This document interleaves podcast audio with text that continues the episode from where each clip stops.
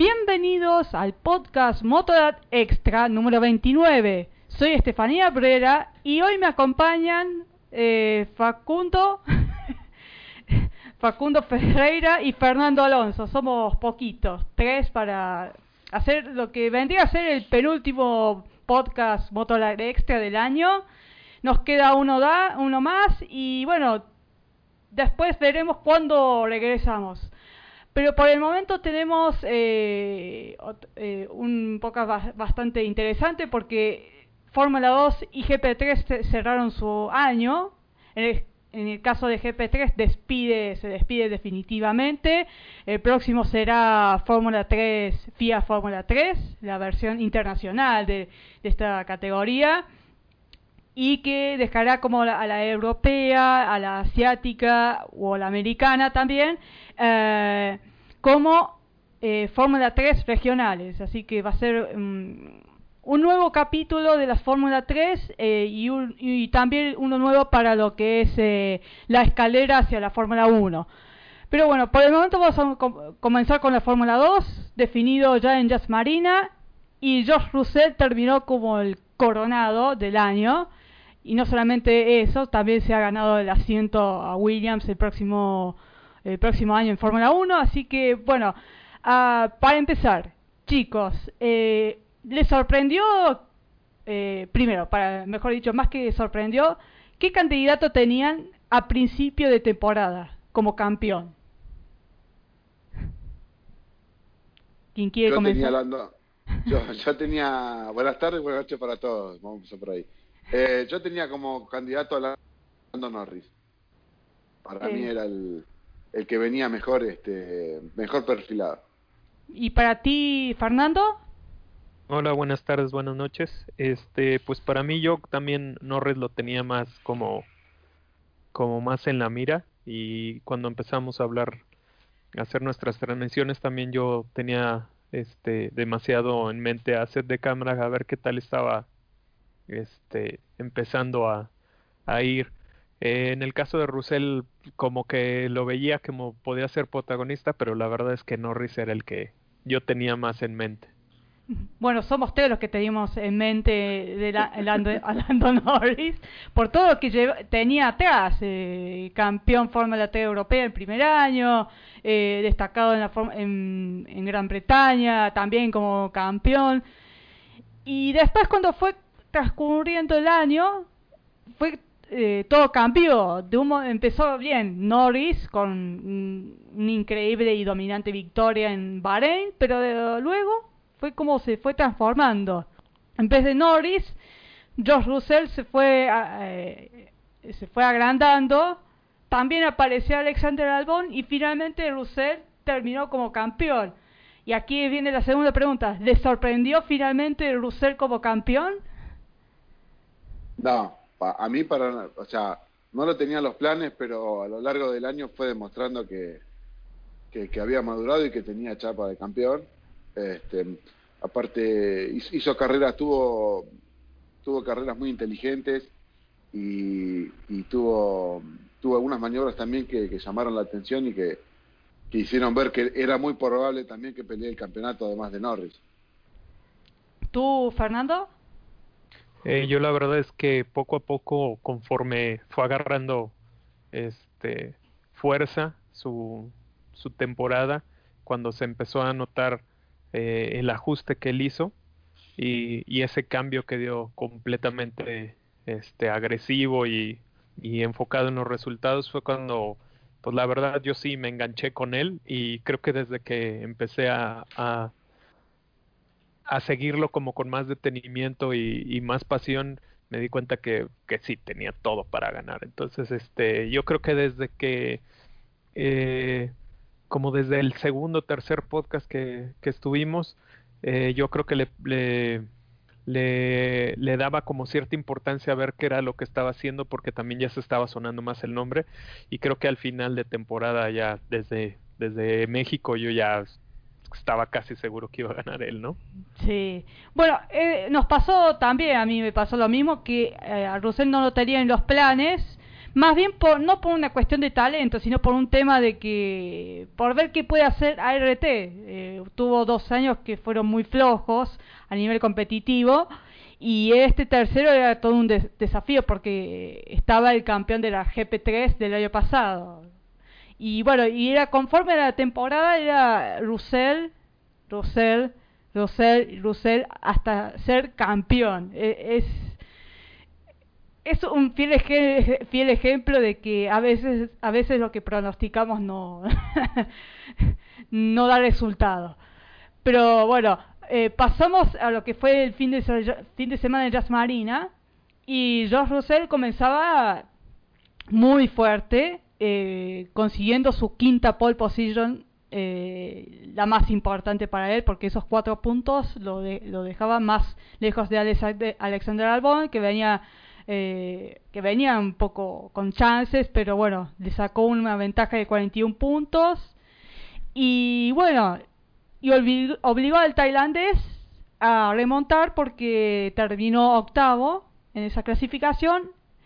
Y lo peor para él vino después en la largada cuando, mientras Russell, eh, bueno, no perdía con eh, el primer lugar con Nick Debris, eh, a, Alex directamente no, no, se le movía el coche, eh, se quedó parado por esta falla de los embragues y el peor y la peor a los dos le pasó lo mismo, al sí, equipo también. Sí, y lo peor se lo llevó Nicolás Latifi que se, que lo, se lo llevó puesto a Arjumain. Y, eh, ah, algo para decir chicos de este este este apartado.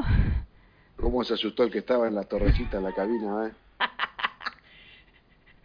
Yo no me acuerdo quién en un momento me preguntó, ¿por qué los que, los que bajan la bandera en el NASCAR tienen puesto el casco y el buzo ignífugo? Este, y cuando vos ves la largada de este, de, la primera largada de la carrera y ves el accidente, cómo se tiran al piso los dos que están en la cabina, decís, ahora sí, pues sé por qué llevan casco y traje ignífugo. Algo puede llegar a volar de, los autos de la pista y, y puede ser llegar a ser peligroso. Sí, y eso que es una cabina como semicubierta, pero aún así se asustó Charlie Whiting ahí. Y un, pedazo de trompa, una rueda que sale volando, este, peligrosísimo, la verdad. Sí. Muy peligroso. Sí. Y ahí, en ese caso yo creo que habíamos platicado acerca de si iba a ser fundamental el hecho de si el, clutch iba a ser determinante para decidir al campeón número uno no lo fue, pero número dos le restó algo de, de sabor a esta cita, ¿no? Porque mínimo hubiéramos visto a un álbum con más oportunidades de pelear, a lo mejor verse un poco más cercano, porque como bien tú narraste desde eh, la clasificación, a él, a él no estar tan cerca del, del frente, este, pues ya ahí todo iba decantando más a Russell pero aquí en carrera sabes que siempre puede pasar algo, puede haber un toque o algo y, simplemente lo que pasó fue que Albon se fue relegando cada vez más en, su lucha del campeonato. Sí, bueno, eh, eso lo terminó, lo terminó, lo, terminó de sellar a favor de Russell, eh, por, más que Albon intentaba remontar, que cosa que lo que era muy pobre lo que lograba, eh, Russell estaba peleando con Nick DeVries, con Arte Markelov, uh, y, una cuestión de estrategia definió eh, el tema del ganador, salvo que Luca Giotto, eh, que estaba liderando y el que llevaba una estrategia diferente, decidió parar eh, a cinco minutos del final casi, más o menos, bueno, hay que aclarar que por este, por la demora de sacar el coche de la Tiffy y saber, por ejemplo, primero que estaba bien, atenderlo. Uh, luego, bueno, otro que también se quedó fue Sergio Seti Cámara. Uh, los que abandonaron también fue Nirei Fukusumi, uh, Maini, que se quedó sin el coche y no pudo, y, y no pudo participar en la carrera 2. Bueno, eh, por ese tema se demoró en reiniciar la carrera y dirección de carrera decidió eh, terminar eh, terminarlo por, por tiempo. Y, y, lo mejor de esta carrera 1 era que era era una incógnita, incógnita saber cuándo paraba Kioto. O sea había un momento que no sabíamos, sabíamos cuándo paraba si duraba hasta el final no Facu Sí, el tema también es que después demostró que tenía, tenía un auto, la verdad tiene un autazo, porque em, después tiene la penalización, queda quinto y después llega hasta, hasta el podio con un auto que, se mostraba contundente, pero o sea, en algún momento iba a tener que parar, o sea, a mí me llamaba la atención que no parara, y dije, pero que no va a parar, no, y quedé ahí medio como que no, no sabía cómo cómo, cómo habían planteado la estrategia y después, bueno, cuando para y está la penalización por, por cortar camino en una de las curvas, dije, listo, ya está, perdió todo. Y después me lo encuentro ahí como que, venía peleando ya para, hacer, para llegar tercero y, tenía un auto para ganar, sinceramente. Sí, totalmente. Eh, Fer, ¿qué dices?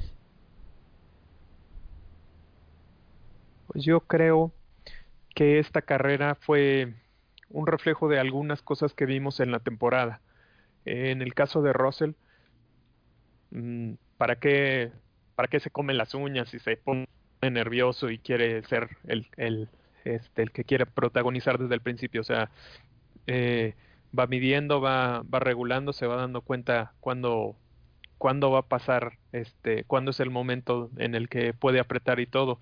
En el caso de Giotto, yo creo, como tú dices, ay, va a llegar hasta el final. No, sabes que va a llegar un momento en el que, este, como trae a Russell detrás, Russell va a apretar y él simplemente va a caer. Entonces llegó el punto en el que era insostenible eh, su ritmo y ya él tenía que haber tomado la decisión de, de, parar.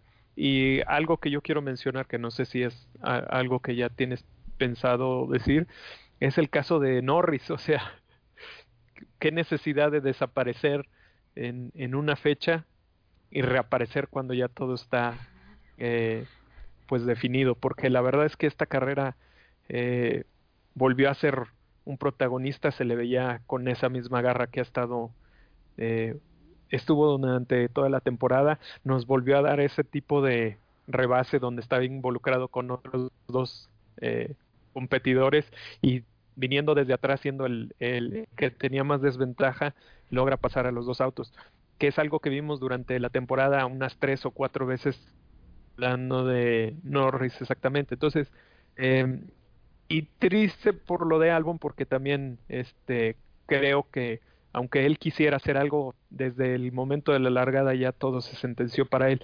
Entonces la carrera sí tuvo como como, como que yo creo que a diferencia de lo que, lo que se puede ver en Fórmula 1, donde la diferencia de los coches se nota mucho en la pista, en, en la carrera de Fórmula 2 y también después lo diremos en GP3, este, sí, sí daba mucha opción a los rebases, a esas luchas constantes, a, a estar midiendo los espacios, a, a que muchos tuvieron que salirse del, de los límites de pista, a golpear las bananas.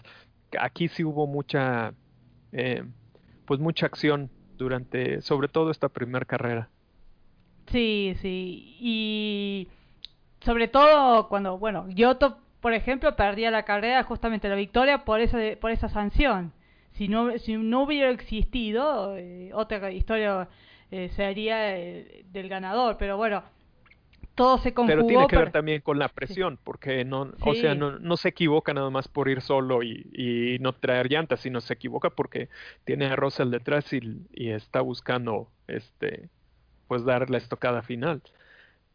Sí, sí, sí, eso es, cierto. Para ganarle a pilotos que son tan fuertes, tienes que jugar muy y muy, muy fuerte, eh, valga la redundancia. Y bueno, eh, Giotto intentó hacerlo y perdió eh, por esta sanción. Eh, y es cierto lo que dice respecto a Lando Norris. Después de estar varias carreras ausentes, sobre todo la de Sochi, eh, vino acá, empezó bien, largó, peleó contra Markelov.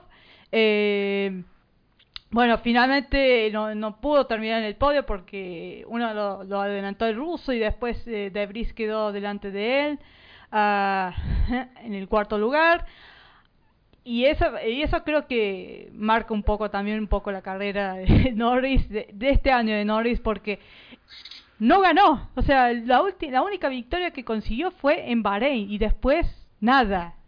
Es una cosa increíble, ¿no, Facu? Bueno, pero como vos decís, no ganó desde Bahrein, pero es como que se mantuvo regular, digamos. Como que siempre estuvo ahí entre los primeros lugares y como que siempre uno pensaba que, que era el candidato, o sea, no hasta, mm, hasta casi mitad de año uno no pensaba ni en Alexander Albon ni pensaba en George Russell. Entonces es como que así todo el tipo se las rebuscó para estar este, faltando dos fechas peleando el campeonato.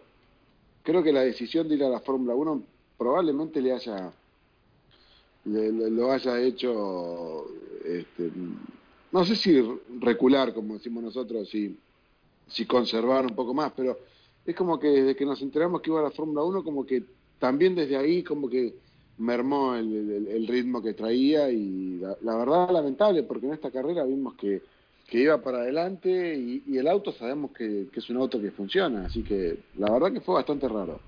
Sí, bueno, en realidad empezó a mermar cuando, eran, cuando estaba con los rumores de que iba a ir a la Fórmula 1.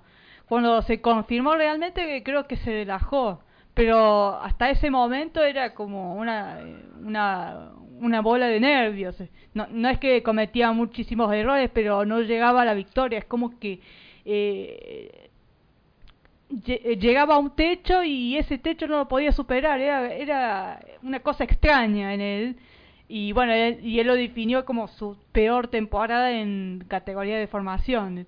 Y eso que terminó subcampeón, pero él lo define así. Bien, otra vez. Sí. Hay algunos que son bastante exigentes consigo mismos, ¿qué va a hacer?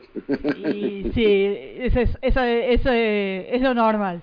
Lo que pasa es que ah, venía de campeonando en todas las categorías que venía corriendo, entonces es como que capaz que lo hice por ese tema. Sí, por ese tema, porque si, de hecho ves eh, la el currículum y es campeón, campeón, campeón, campeón en su primera temporada.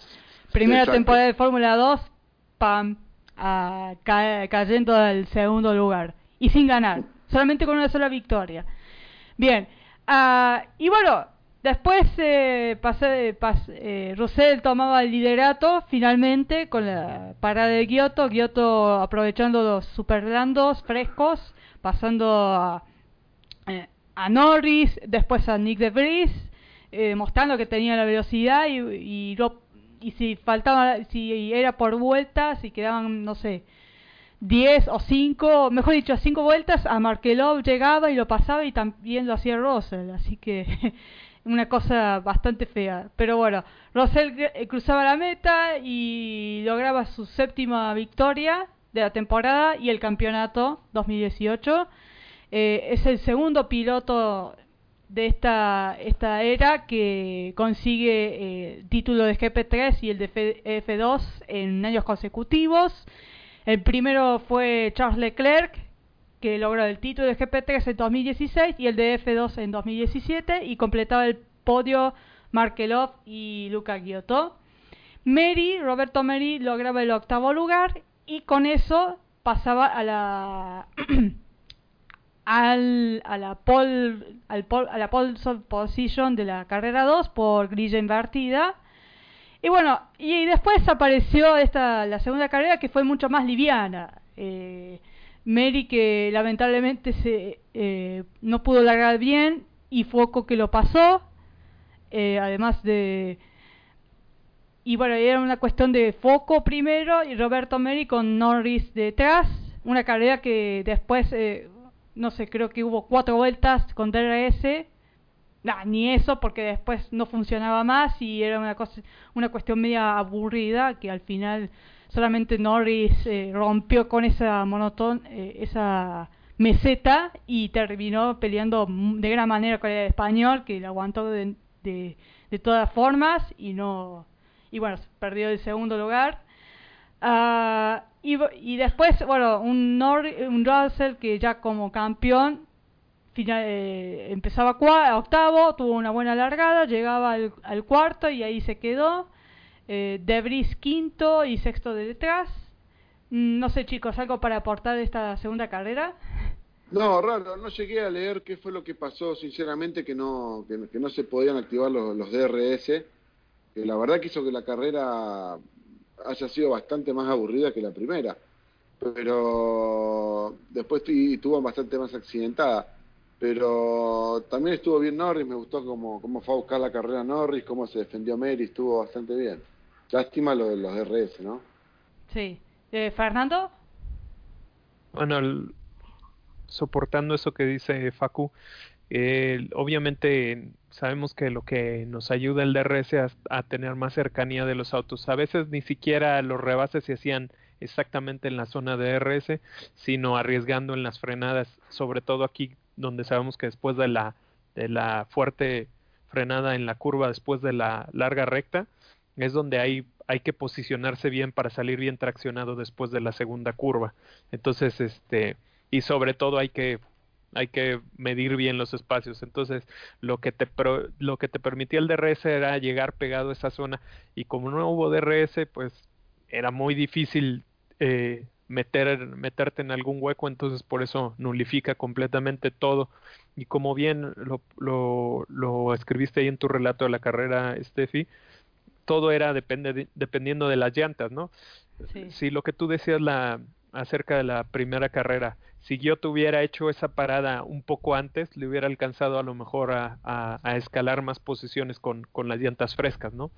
Exacto. En este caso, como ya este, aquí no hay es, esa obligación de hacer la parada y pues nadie quiere perder tiempos en, en, en se trata de, de, de cómo tú gestionaste eh, tu compuesto. Y entonces el único que pudo tener en verdad una oportunidad de lucir fue Norris.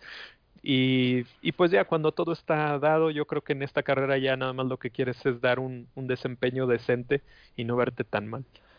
Sí, el que no pudo, el que se vio afectado por este tema del DRS que era, era Albon, que no atacaba, atacaba y no, no podía avanzar y necesitaba avanzar porque eh, Norris estaba ya en zona de podio y el tailandés si no podía avanzar más eh, perdía el subcampeonato. Algo que finalmente pasó lamentablemente para él porque llegó octavo solamente pudo adelantar a Luca Ghiota ahí medio por los pelos y porque el italiano tenía muchos problemas con, el, con los neumáticos eh, justamente en la parte final.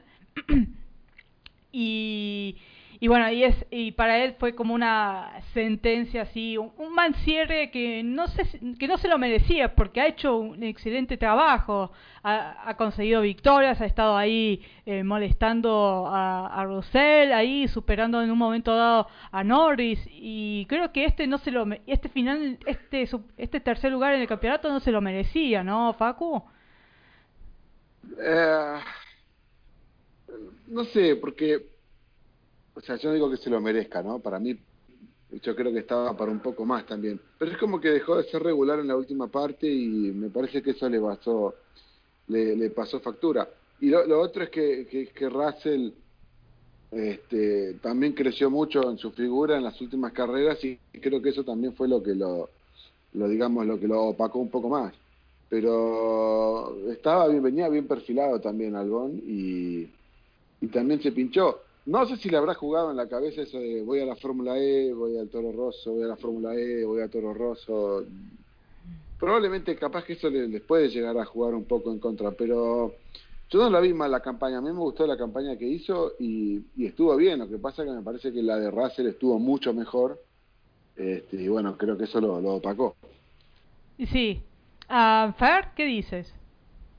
Mm, yo creo que, como dije antes, fue completamente finiquitadas todas sus aspiraciones y todo con, con lo de que se quedó en, en la largada, porque es completamente difícil si tú no tienes un coche extremadamente superior eh, tener la capacidad de adelantar tanto.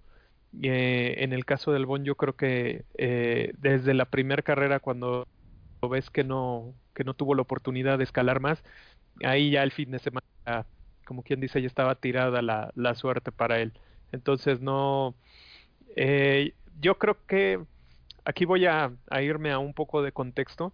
Eh, les había yo dicho varias veces que estaba, que yo creía que, que Toro Rosso estaba esperando que, que, que finalizara la fecha para, para eh, anunciarlo como piloto por el hecho de que estaba esperando que, se coronara o no se coronara, sobre todo porque todos sabemos que Helmut Marco es demasiado exigente y, y si uno eh, acaso escuchó a, a, Carlos Sainz en el podcast de Fórmula 1, en el oficial, por ahí él decía que Marco les pone sus, sus objetivos y son bastante fuertes y les dice, si tú no lo cumples, no te puedo meter a mi programa. Entonces yo, yo iba un poco con esa idea, pero después de eh, leer varias cosas el fin de semana, eh, más bien lo que estaban esperando era que se acabara esta fecha, acabar su contrato que tenía vigente con DAMS y su vinculación con el, con el equipo DAMS también de, de Fórmula E para ya poder este, dar el siguiente paso. Me imagino, según las declaraciones de Marco, él no le iba a ayudar exactamente nada financieramente, legalmente para salirse de ese contrato. A lo mejor ese fue, el lugar de pedirle que ganara el campeonato, le pidió que se deshiciera él de ese contrato, lo cerrara de la manera que él hiciera, pero esa iba a ser su responsabilidad. Entonces, tan pronto acabó la, la, esta carrera, eh, ya un poco más con calma, lo anuncian rápidamente como, como piloto de Toro Rosso. Entonces, esta historia ya nos cayó un poco más tranquila, ya, ya entendimos a lo mejor un poco más cómo pasó todo esto, ¿no? Y yo creo que, que ya nada más sabiendo que todo este desenlace se iba a dar, pues se acaban tus oportunidades por un problema mecánico, pues ya no tienes tampoco por qué arriesgarte tanto y, y sufrir tanto. Yo creo que ya, ya su destino estaba tirado. Ahora, ver, eh, puedo hacer una, una, pregunta a los dos? ¿Puede ser? Sí, sí. ¿Qué pasa si Albon, si Albon salía campeón con Dams y no iba a Dams en Fórmula E? ¿Le iban a rescindir así nomás el contrato sin, sin un tema económico, sin un resarcimiento económico para Dams, en este caso? Porque mm. Dams también se priva de decir, eh, traigo a Fórmula E al campeón de GP2, digamos. También para Dams era, era importante. Acordate, acordate de este, de este, de una noticia que salió sobre este tema y que decía que en la causa de Fórmula E de los contratos que tienen los pilotos con los algunos o algunos pilotos con algunos equipos de Fórmula E decía que había una cláusula diciendo que si había si recibían una oferta de la Fórmula 1 directamente podían dejar la Fórmula E e irse para para la Fórmula 1, como, que es cuando se habló del rumor este de Albondi eh, y Toro Rosso. Ah, yo el rumor lo entendí por una por un por una cuestión de decir, bueno, Sebastián Buemi, un, un el señor Piquet, un este mm, ¿cómo se llama? El, el, finalmente el campeón, este Eric Bernier, eh, pero no Albon que todavía no, o sea, si nosotros nos ponemos a pensar, a mitad de temporada no, se hablaba de Albón este, más que en la Fórmula 2, casi. Sí, es verdad. Entonces es como que, en su cláusula Albón haya puesto que si le ofrecían la Fórmula 1 no, no iba a la Fórmula E. Lo pregunto por ese lado, es muy este, probablemente lo tenga en su contrato o no, pero este, mm, yo creo que eso es una presión tremenda para, para el piloto, porque si a vos te dicen, no, desvinculate con el de Fórmula E y yo te paso y te traigo a la Fórmula 1. Y el tipo tenía un contrato ya, o sea, es como que... Eh, o sea, ¿qué pasaba, qué hubiera dicho Adam si salía campeón Albón? Si lo, lo hubiera dejado, lo hubiera alargado así nomás, digo. No, bueno, eh, yo, yo ahí puedo irme con muchas suposiciones y ese es el problema, eh, yo creo, Facu, porque a veces al uno hablar de más, a lo mejor algún algún interlocutor que tengamos o alguien que nos escuche hablar va a creer que lo que estamos diciendo está fundamentado en algo. Todo, todo incluso lo que yo acabo de decir son suposiciones propias claro, base a lo que escucho. Pero sí, sí, también puede haber sido que por eso no haya presionado más y el problema del embrague lo haya propiciado él, porque a lo mejor la cláusula decía, si tú no eres campeón de Fórmula 2, eres libre. Entonces también pudo haber sido la manera de decir, pues me salgo de este contrato. No lo sabemos, pero mm, yo creo que en el caso de él haber ganado, eh, le da más facultades a él con qué, nego con qué negociar, porque yo creo que eh, creo que algo que yo aprendí o, trato de, traté de aprender mucho este el fin de semana que estuve por ahí de reportero según esto este es que te das cuenta cómo los sponsors y el dinero en verdad manejan grandemente la carrera de, los pilotos, ¿no? Y yo creo que tu sponsor va a decir, oye, si necesitas a lo mejor eh, salirte de ese contrato con, con un apoyo mayor, yo te apoyo con tal de que también me vaya yo contigo a tu siguiente paso en Fórmula 1, ¿no? Entonces, porque pues sabes que tu marca va a estar ligada a ese piloto y va a tener más exposición. Puede que, que sea esa una manera, puede que realmente él haya encontrado, los abogados de él hayan encontrado la manera de, de zafarse de ese contrato y con lo que yo decía de Marco, más bien tiene que ver con el hecho de que ellos como Red Bull no iban a tener eh, el apoyo financiero por, por rescindir ese contrato o que ellos se involucren este, legalmente con el otro equipo eh, con tal de, de, sacarlo, ¿no? Esa es responsabilidad del, del piloto. Sí. A ver, ¿cuándo se empezó a hablar de, de, de Albon a la Fórmula E? Eh, por allá a finales de, eh, de septiembre y principios de octubre, ¿verdad? ¿No? Pues, cuando... Antes de los test. Ajá, exactamente, como, como un mes después o dos meses después de que este, se había hablado de lo de Norris. Sí, bueno, una curiosidad, ¿no? Porque después, antes de los test, estuvo la, la ronda de Sochi y es donde ahí eh, terminó ganando y ahí a ese momento estaba segundo y peleándole el campeonato a Rosell. Obviamente estaba aproximadamente eh, 37 puntos de diferencia, pero estaba con chances matemáticas de, de, de pelearle en la ronda final. ¿no? Fue del, el, 30, el 30 de septiembre, la, la última carrera en Sochi. Y bueno, Después, llegando a octubre, que fueron los test de Fórmula E de 16 al 19 de octubre, los test de Fórmula E de pretemporada. Justo antes, dos días antes, sale el rumor este de que Albon se va a Toro Rosso.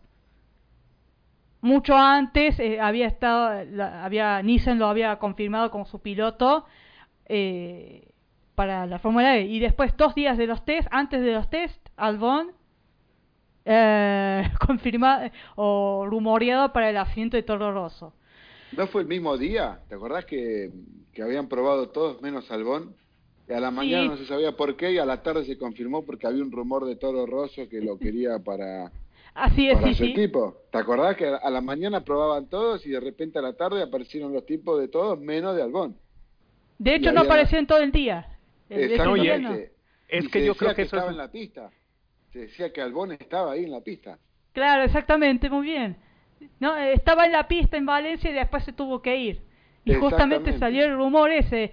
Y luego le hicieron entrevista a Jean-Paul Dugot, que es el jefe de, de IDAMS. Dijo, y bueno, casi confirmando que, confirmando que Albon va a estar en, Fórmula 1. De hecho, se confirmó hace dos días. Y decía, y bueno, si nosotros no somos quien para detenerlo y casi diciendo lo dejamos ir.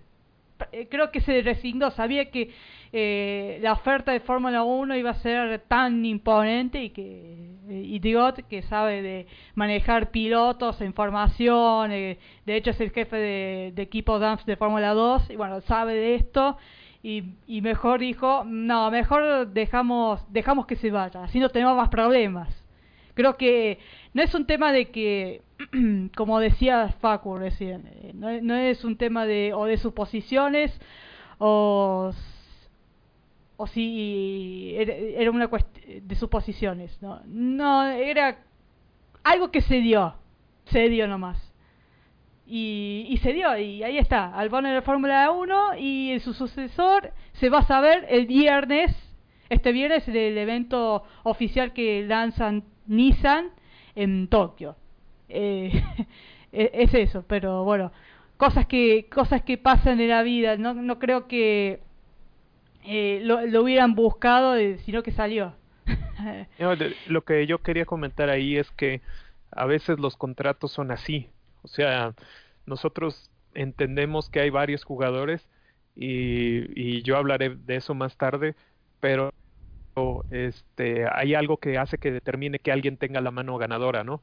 En el caso de Albon yo creo que este no el ojo eh, ya era parte de la academia de Toro Rosso, este, el momento que se estaba midiendo, el campeón de la categoría, bueno, el virtual campeón de la categoría ya decía que, que Albon era el, el más subestimado de sus eh, de sus contendientes, sí. entonces incluso todo el ambiente ya estaba hablando mucho acerca de él, ¿no? Entonces, puede ser que ese sea el ligero empujón que necesitaba para negociar y la negociación salió brillantemente, ¿no? Sí, sí, al final creo que empezó peleando algunas para hacer algunas carreras de Fórmula 2 y, finalmente terminó con un eh, luchando por el título, lo perdió lamentablemente y, firmando para un para un asiento de Fórmula 1. Ese creo que es el resumen, el mejor resumen de que podemos o que podemos hacer de Alexander Albon. Bien, para reemplazar eh, terminar con Fórmula 2, eh, Russell campeón con 287 puntos, Lando Norris segundo con 219 y tercero Alexander Albon 212 puntos. los tres van a estar en Fórmula 1, algo que no pasaba en eh, desde 2009. Eh, Roberto Meri termina el campeonato en el duodécimo lugar con 61 unidades. Y el campeonato de equipos fue para Carlin con 383. Y RT se lleva el subcampeonato con 350. Y tercero Dams con 303. Eso es la primera de la Fórmula E. Más ganador George Russell con 7 victorias. Así que Russell que también igualando un récord que tuvo Charles Leclerc de, y creo que Stoffel Van Dorn, ambos con siete victorias, eh, sumando GP2 y Fórmula 2. Y bien, uh, nos pasamos ahora, antes de pasar las noticias de, Fórmula 2 y GP3, nos pasamos ya a justamente la última, la última de la GP3. El próximo año va a ser, como dije antes, eh, Fórmula 3. Eh, internacional FIA Fórmula 3, que presentó su coche. Y bien, todo comenzó con la pole position de Nikita Mazepin y descontando de puntos, o sea, se quedaba a 28 del francés en ese momento con esa pole position. La primera, la primera que logra y que, que parecía que era clave. Sin embargo, la carrera terminó siendo como una especie de pesadilla de Mazepin porque primero que larga mal y luego se se enfrenta con Leonardo Pulcini todo el tiempo, sabía que tenía que ganar sí o sí eh, y esperar a que Antoine Hubert pierda un puesto más o abandone, porque con, con la victoria y el francés tercero no le bastaba y era todo para a favor del protegido de Renault. Sin embargo, bueno, eh, Mazepin eh, eh peleaba con Pulcini y bueno, y aquí viene la polémica que es eh, cruzando esta curva 12 primero y después eh, en vez de tomar un camino, el camino que estaba marcado allí por la, la banana disuasoria, directamente decidió pasarla por encima y seguir peleando con Puccini. Después, por esta reacción, a Mazepin le, dieron 10 segundos de, de recarga por no respetar, eh, por cortar la curva y ganar ventaja. Ah, hay muchos que estuvieron en desacuerdo. El propio Mazepin decía, eh, esta sanción, no, estoy de acuerdo con esta sanción. Uh, chicos, ¿qué opinan ustedes? Facundo, primero. Si cortó, cortó. O sea, pasó por arriba de la chicana, merece penalización. En toda, tanto en la, Fórmula 1 y en la GP2, también en la Fórmula 2 también hubo sanciones. Eh, es muy difícil jugar la, la intencionalidad, si quiso o no quiso, si entró muy pasado o no entró pasado la verdad que es muy difícil jugarlo, pero bueno, para eso están los comisarios deportivos que jugaron que, que hizo la maniobra, así que por algo tuvo sanción. Fernando. Mm, yo creo que el, eh, lo que uno argumenta ahí es, ah, pues es que pierde mucho tiempo golpeando la salchicha y todo ese tiempo y en lo que se pone, pero yo creo que eh, si hacemos las matemáticas, obviamente perdiste más tiempo eh, si, si hubiera este, si hubiera reincorporado como debía de ser, hubiera, hubiera perdido la posición, pero no la capacidad de poder pelear nuevamente por, por la victoria. Yo creo que ahí este, simplemente es mucha frustración. Sí, yo sé que si, si lo medimos y vemos el tiempo y todo eso, pues, pues al final la ventaja no puede llamarse mucho ventaja. Pero si sigues conservando la misma posición, eso se considera como suficiente eh, para, para hacerlo, porque incluso creo que ustedes lo, lo platicaron el lunes en, en el podcast, este, eh, en el podcast mayor, si, si frenas y este y tú te deshaces de la goma o, o, tienes que encontrar una curva para mantenerte, este, eso va a hacer que, que restes más tiempo del que virtualmente tú estarías perdiendo en, en, una salida o en, o en, la escapatoria, ¿no? Entonces, este, hay muchas maneras de, de, tratar de analizarlo y como bien dice Facu, si, es, si era una, una regla y la rompiste, pues hay sanción, no hay nada más que ver. Sí. El tema está que eh, muchos decían, pero cruzó la salchicha y dijo, pero no ganó ventaja. La realidad es que el, el anuncio de la sanción de por qué lo, eh, lo, lo sanciona el ruso está, está, mal. Porque no es que cruzó y ganó ventaja, no, no, no. Es porque no siguió el camino que tenía esa salchicha. Eh, había como, de hecho, la, en el final de todo, eh, había como una banderita indicando, con una flechita indicando para dónde tenía que ir que ese, ese es el tema. E, ese, es, por eso lo sancionaron, no por cortar y ganar ventaja. Ahí no, creo como, que se... Sí. Perdóname, te fijas como habíamos... Ah, se había hablado, ¿te acordás que, que cuando están en los... Cuando uno, uno corta o, o se va afuera en una de las curvas y en la vía de escape está marcado el regreso a la pista. Eh, creo que viene por sí. ahí la sanción, porque él no, no, no, regresa a la, no regresa a la pista por donde está marcado. Claro. Este, pero bueno, eh, volvió mal, sí, listo, sanción. Listo. no, no, claro, y aun, por más que esté peleando el campeonato, que sea que esté ahí a nada de, de poder eh, acercarse a Uber, pero con ese segundo lugar bueno. tampoco podía hacer nada. Exactamente. Bueno, finalmente estos 10 segundos le terminaron cayendo como un baldazo de agua fría a Mazepin. Y a Tuan Uber solamente tenía que correr y nada más correr, ver que, que si, si los chanchos vuelan, si las vacas nadan. Y eso es lo que hizo. De hecho, se notó mucho cuando eh, en la parte final estaba David Beckman ahí cerca de, de él y lo dejó pasar, ¿no, Fer? Sí, y de hecho e, era algo que iba a mencionar después. Esta carrera de Beckman este, también estaba muy, o sea, demasiado echado adelante, este, y él traía muy buen ritmo, entonces andaba este, buscando de, quién era la siguiente víctima, y, y, es más que obvio que si tú ya sabes que, que tú cumpliste donde, durante toda la temporada y solo tienes que hacer cierta cosa para para mantenerte campeón, tú te concentras en eso y, y, como bien dices, manejas, este, pones atención en no cortar, en no salirte, que si este te va a pasar, pues lo dejo pasar porque yo simplemente necesito llegar aquí. Entonces, este, pues al final sí. esas son las circunstancias de carrera. Sí, eh, eh, una cosa que tenía que hacer Hubert era cumplir, cumplir, porque sabía que con eso era suficiente para él. No, y ese es el caso de lo que tú dices de Mazepin, o sea, si la sanción fue por eh, el tiempo o por regresarte o algo, entiende que el único responsable de, de estar en esa condición eres tú como piloto, ¿no?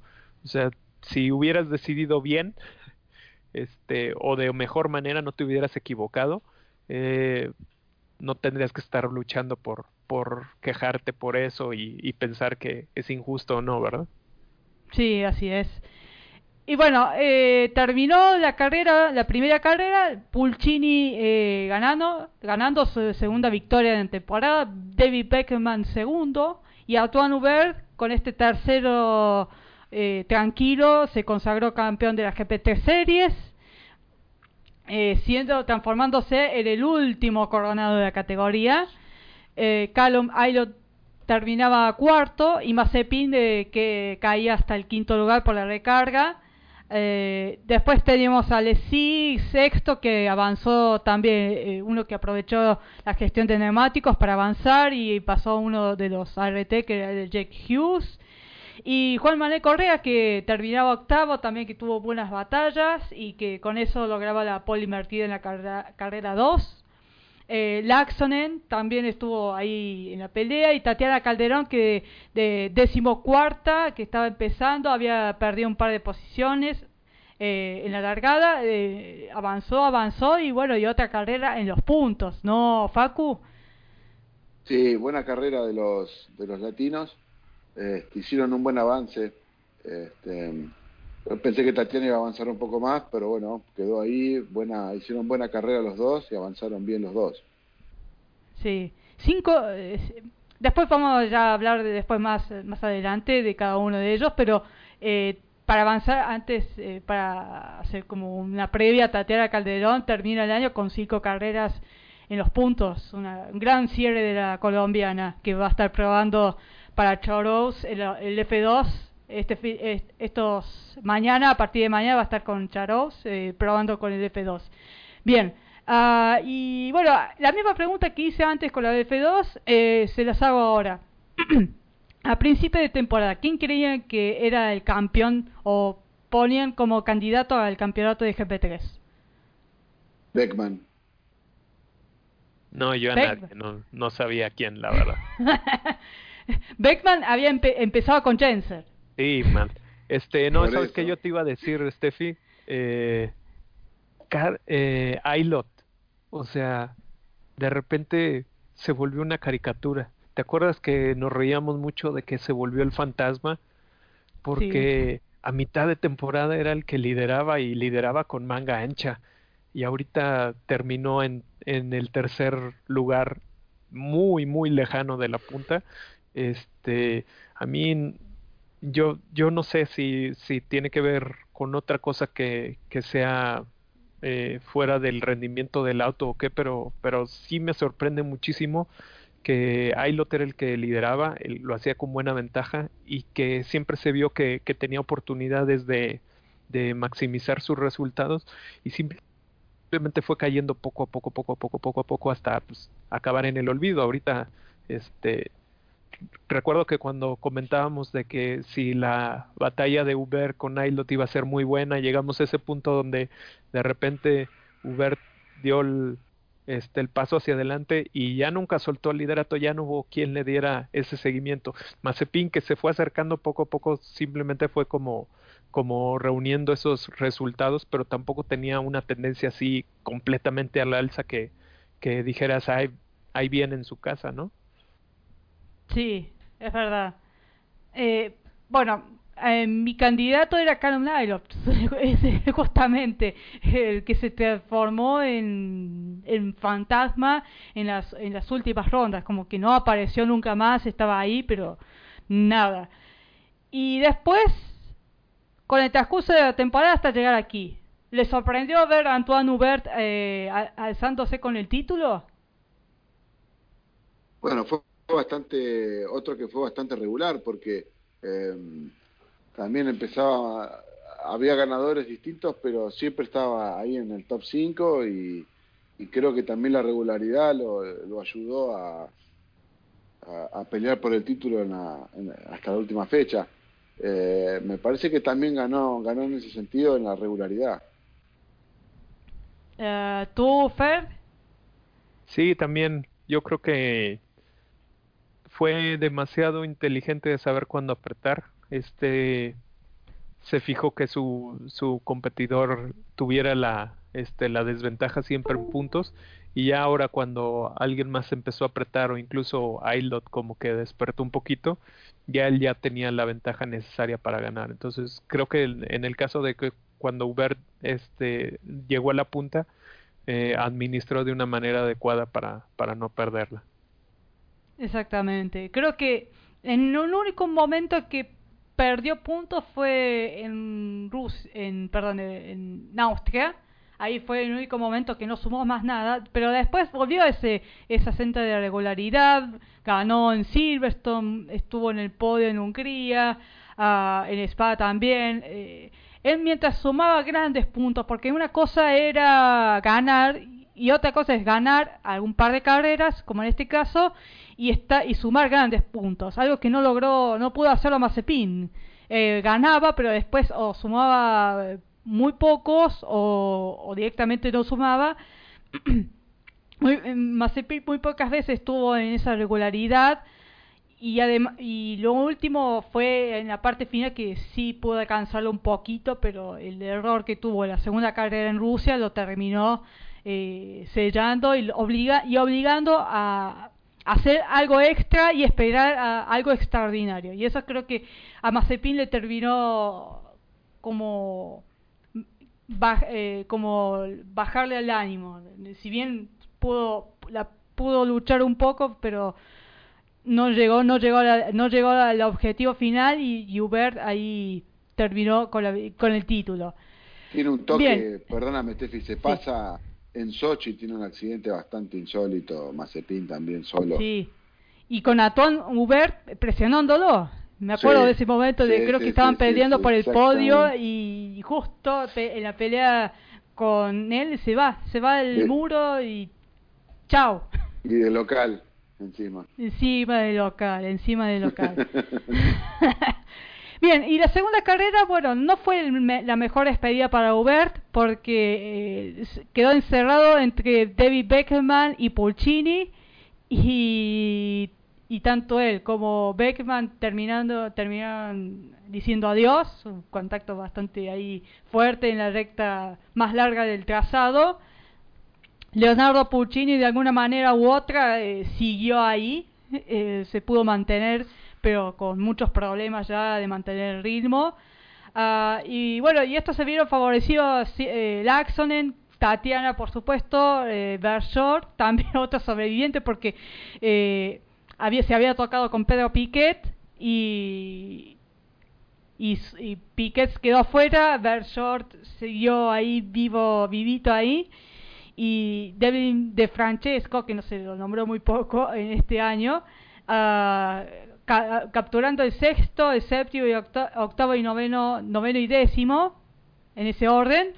Uh, mientras tanto, en el liderato, eh, Correa estaba peleando con uh, Alessi, con Mazepin allí, y después terminó como siendo una, guerra entre, mejor dicho, una batalla entre Juan Manuel Correa y con Mazepin, que terminó Mazepin eh, adelantando sobre el final a Correa que que tuvo una sanción de 5 segundos, ¿no, Fer? Sí, por lo mismo que Mazepin en la primera carrera, ¿verdad? O sea, también, también en la pelea este, que, que, lleva ahí, pues llega un momento en el que la presión es tanta que corta y tiene que usar la, la banana para, para no perder tanto. En el caso de Correa fue porque no respetó la, el tiempo límite del Virtual Safety Car. Ah, sí, es cierto, este fue el del Virtual Safety Car, perdón, tiene razón, porque incluso cuando lo estaba viendo dije, ahí, ahí llega un momento en el que todo se neutraliza porque primero anuncian el, eh, eh, la sanción al que iba detrás de ellos, ¿quién era? ahora no recuerdo. Este... Ah, sí. Bueno, Correa estaba con Mazepin. No, pero alguien iba atrás de ellos también y, y, primero anuncian la sanción para él y después anuncian la a, Alessi. Primero anuncian la, sanción a Alessi y después como al, a la media vuelta anuncian la misma sanción a, a Correa, pero era exactamente cuando estaban en esa zona ahí tratando de, luchar por la posición. Por eso me confundí, perdón. puede ser, sí. Sí, bueno, y Alessi que... Eh Después de eso perdía ritmo abruptamente. Eh, eh Ailot, Laxonen, después lo pasaban. Eh, eh, creo que después. no sé si Ryan Venter también lo pasó. mejor dicho, lo presionaba Venter ahí, su compañero de equipo. y después, bueno, teníamos a Tatiana Calderón que bueno, había perdido en, en, un relacionamiento, había perdido, había caído hasta el noveno lugar y, quedó allí estancada hasta esperar bueno la sanción de Alessi y que se completara y bueno y sumar el, eh, un puntito más eh, con el octavo. Eh, finalmente Mazepin se transformó o quedó como el título del último ganador de la GP3 es el ganador de una carrera de GP3 el último que se quedó con con ese pequeño honor cuarta su cuarta victoria en la temporada eh, Jack Hughes y Simo Laxonen, eh, gran, gran carrera finlandés, que completaban el podio. Eh, Ailot se quedaba con el cuarto y Ryan Venter el quinto. Correa bajaba hasta el sexto por esta sanción de 5 segundos. Uh, y Calderón con el séptimo y octavo. Y él decía que, que había, había finalizado sexto, pero descendía al quinto, al décimo por esta sanción de 5. Eh, no hablamos mucho de Sacha Ferestaz y Diego Menchaca, pero Ferestaz quedó decimoquinto y Menchaca decimosexto en esta segunda carrera, así que bueno, eso fue todo, algo para aportar, Facu.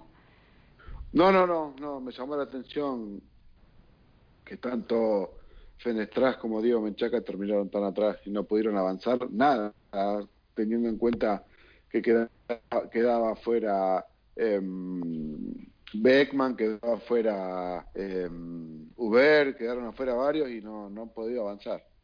Ha sido una, bastante, una carrera bastante mala para Arden porque de un, de un, de un año en que, de una, de una ronda en Sochi que tenía a Joe Mawson ganando, después que estén todos atrás ahí fue bastante extraño y muy y muy malo para el equipo que dice que es también dice adiós a la GP3 y que lo va a sustituir Charos el año que viene eh, bueno así lo deja el eh, el comunicado de GP3 cuando anunciaba la lista de pilotos para los test de mañana Charos se prepara para el año que viene para lo que es Fórmula 3 y toma el lugar de Arden así que eso es, todo de GP3. Eh, Aubert campeón, 214 puntos. Segundo Nikita Mazepin con 198 y tercero queda Callum Nailot con 167. Respecto a los latinos, Juan Manuel Correa fue el mejor ubicado, con duodécimo con 42 puntos. Después Tatiana Calderón, decimosexta con 11 unidades. Y Diego Menchaca, decimonoveno con 3 puntos así muy una temporada bastante complicada para el mexicano. Ah, y en el campeonato de equipos, RT, dominio total de RT, campeón absoluto, octavo título de equipos en GP3, 640 puntos se llevó. y después nos quejamos de Mercedes en Fórmula 1, pero lo de RT... los mató. los, los, los trituró. Trident se quedó. Trident con 433, o sea, comparen, 640 de RT con 433 de Trident. Una diferencia bastante abismal. Y tercero, Campos Racing, ¿no? Con 195. Así, pobreza absoluta. Y bueno, eso es lo que quedó de la de GP3. Uh, una, una categoría que dio muchos muchos campeones eh, y muchos que han ascendido a Fórmula 1, a Fórmula 1, Esteban Gutiérrez, Valtteri Bottas, Daniel Kvyat, por ejemplo, eh, muchos de ellos que bueno, también Charles Leclerc, George Russell, uh, bueno, algunos no, Mitch Evans y Alex Lynn, que fueron los campeones también, no, no han llegado a Fórmula 1 y han estado por ahí en Fórmula E o en en el caso de Evans es Fórmula E y Alex Lynn también, uh, pero este año no tiene asiento.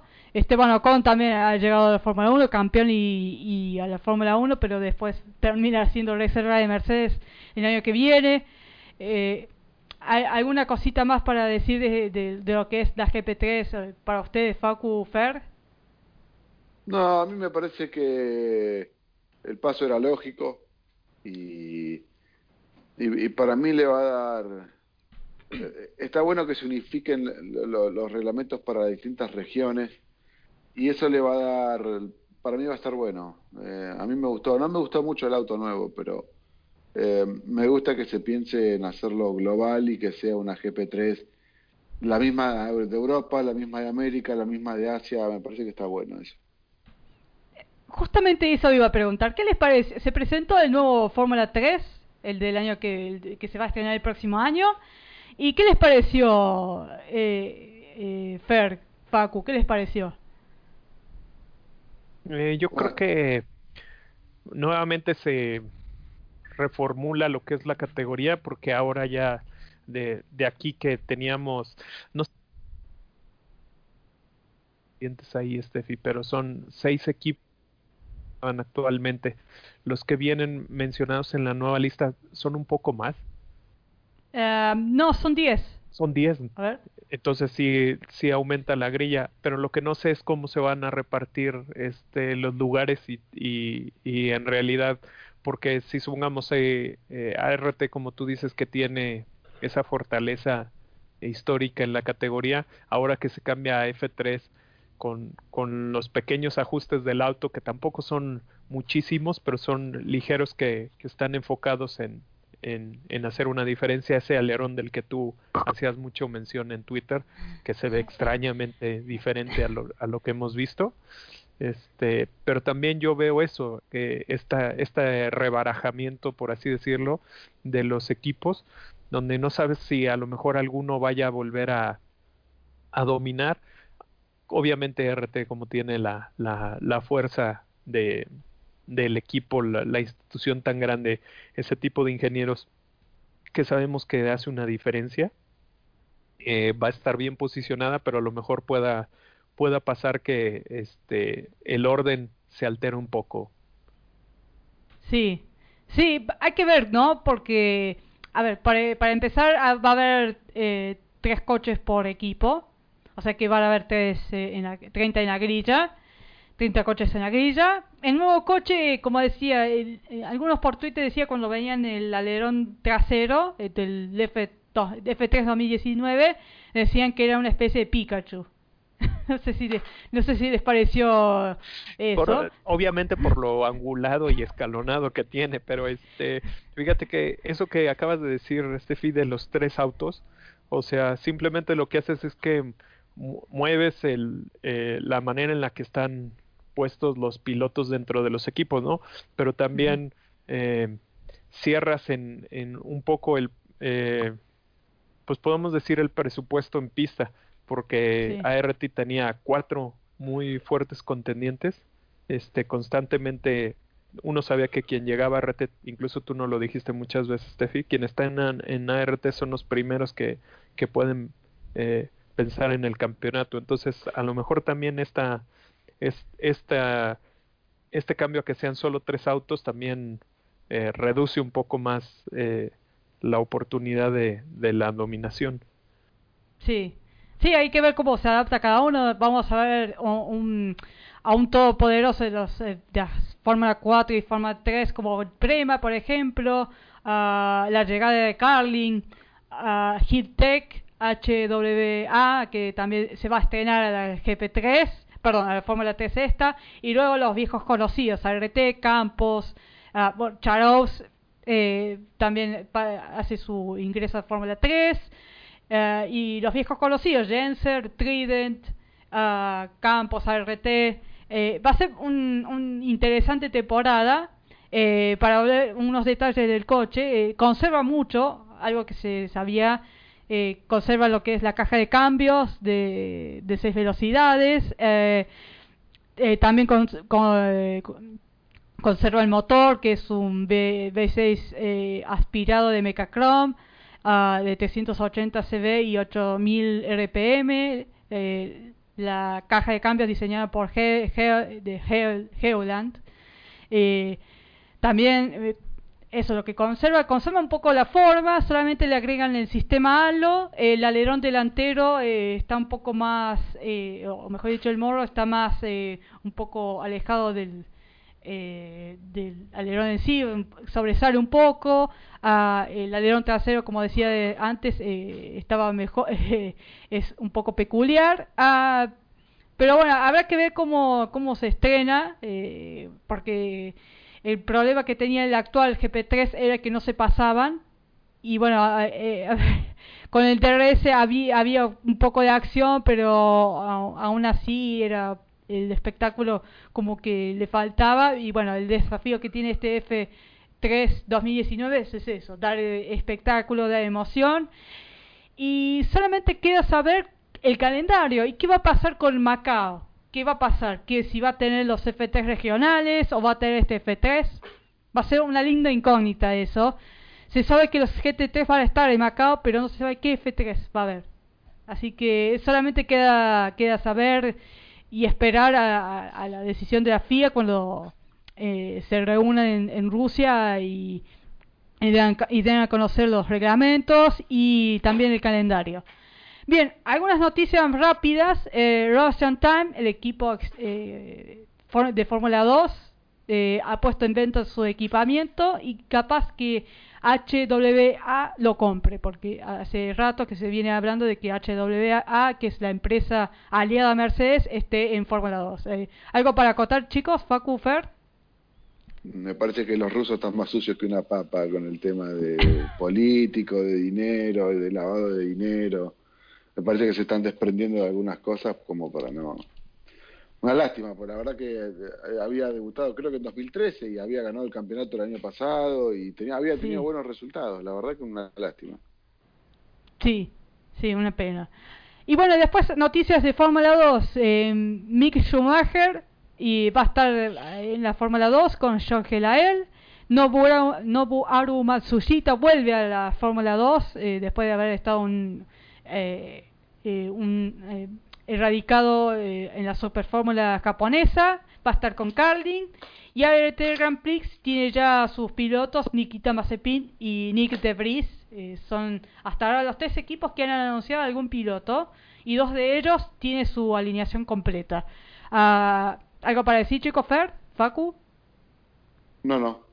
Yo aquí en el, en el caso de esto, este eh, es muy interesante el hecho de, de, saber cómo van a moverse, sobre todo por lo de Mazepin, que sabemos que vamos a hablar de nuevo de, de, un tema que luego es muy recurrente, el de los papás con chequera comprando este equipos para sus hijos. Bueno, este Mazepin llega a Fórmula 2 y, y trae un apoyo importante, ¿no?